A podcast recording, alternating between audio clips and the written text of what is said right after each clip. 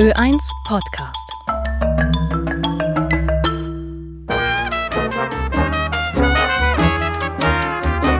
Wort der Woche. Unpolitisch und nicht politisch ist etwas anderes. Als Thomas Mann seinen großen Essay Bekenntnis eines Unpolitischen geschrieben hat, war das eine paradoxe Intervention. Er wollte nämlich nicht sagen, dass er nicht politisch ist, sondern er wollte sein Unbehagen an dem Politischen äh, ausdrücken. Und dieser winzige Unterschied zwischen nicht politisch und unpolitisch ist, glaube ich, wichtig. Wolfgang Müller-Funk, Literatur- und Kulturwissenschaftler. Das ist sozusagen der, das Trickhafte an dem Wort des Unpolitischen.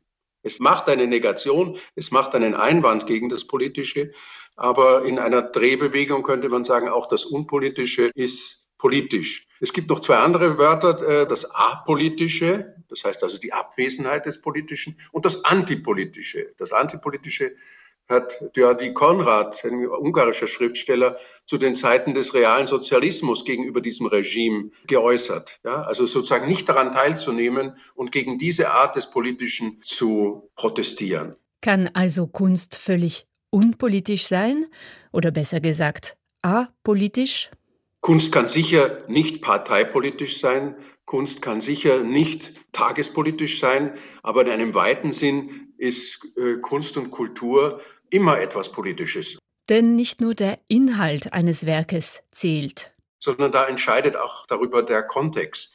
Also äh, ich kann mich erinnern, dass ich vor Jahren mal in Indien war und indische Künstler getroffen habe und Künstlerinnen. Und äh, die haben eine öffentliche Kussaktion, eine massenhafte organisiert mit Plakaten und allem.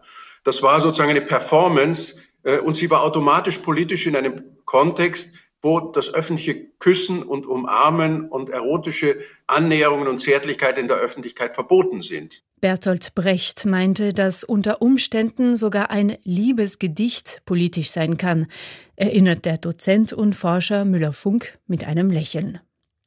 Dass der Kontext zur Deutung eines Werks beiträgt, nehme allerdings Autorinnen und Autoren nicht aus der Verantwortung. Politisch ist ja auch, dass ich verantwortlich dafür bin, was ich singe, was ich schreibe. Äh, ich kann was erfinden. Aber ich kann nicht sagen, ich bin dafür nicht verantwortlich. Die Frage der Verantwortung und des gesellschaftlichen und politischen Kontexts, der kann ich mich eigentlich nicht entziehen. Und das ist das stärkste Argument dafür, dass äh, Politik und Kunst nicht hundertprozentig und absolut trennbar ist.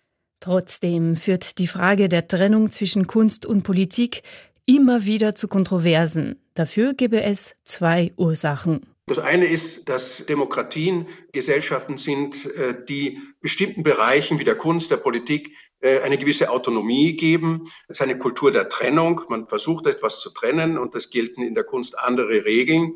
Aber auf der anderen Seite ist natürlich der Gewinn eines Song Contestes, eines Schönheitswettbewerbs, einer Goldmedaille bei Olympischen Spielen, ich nehme jetzt mal den Sport ausnahmsweise hinzu, das hat repräsentative Momente. Ja? Das stärkt die Identität, das Wir-Gefühl. Kunst und Kultur seien Repräsentationen von Macht und somit seit jeher von großem Interesse für die Politik.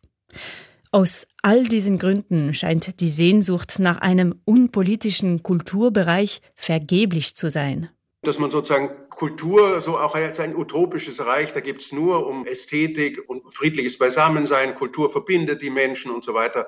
Das sind alles nachvollziehbare Sehnsüchte. Findet Kunst- und Kulturwissenschaftler Wolfgang Müller-Funk. Aber die Welt, in der wir leben, ist nicht so gebaut und es ist besser, eine Kultur der Auseinandersetzung, eine Kultur des Streitens äh, zu entfalten.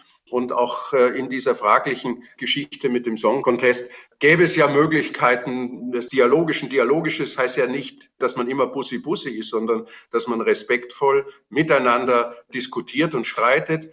Das führt ja auch so etwas wie ein Drama vor. Im Drama streiten die Personen äh, miteinander stellvertretend, haben verschiedene Ansichten. Und in dem Sinn ist äh, zum Beispiel das Drama immer etwas Politisches gewesen. Das war es in der Antike in Athen, das war es im Zeitalter der Aufklärung und das ist natürlich auch heute so. Ob mit oder ohne zusätzliches Drama auf der Bühne, ein kulturelles Event wie der Song Contest scheint dazu verdammt, weder unpolitisch noch apolitisch zu sein. Das Wort der Woche hat Celine Beal gestaltet. Ö1 Podcast